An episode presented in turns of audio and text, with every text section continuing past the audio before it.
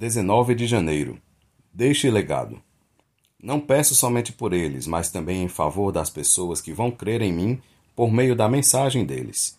João 17:20. Desenhe e construa um futuro. Jesus orou pelo futuro dos que iriam crer.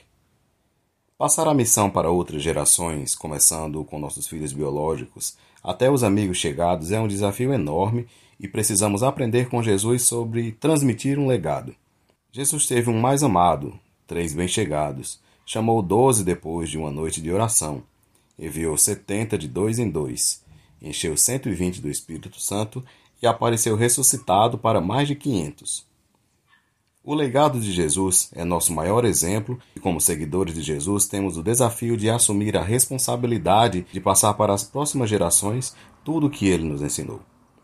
Você tem investido tempo para orar aos que você quer que sejam alcançados por sua fé? Planeje tocar vidas com o amor de Deus e desenhe o futuro.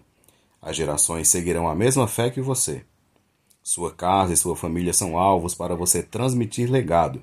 Faça isso e sinta profundamente a sensação de estar fazendo a coisa certa. Deus te abençoe na missão de transmitir a fé para sua casa e aqueles que estão em sua volta, e faça isso para que outras gerações creiam também.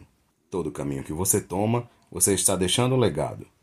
Michael Jackson Apóstolos Everaldo e Neide Borges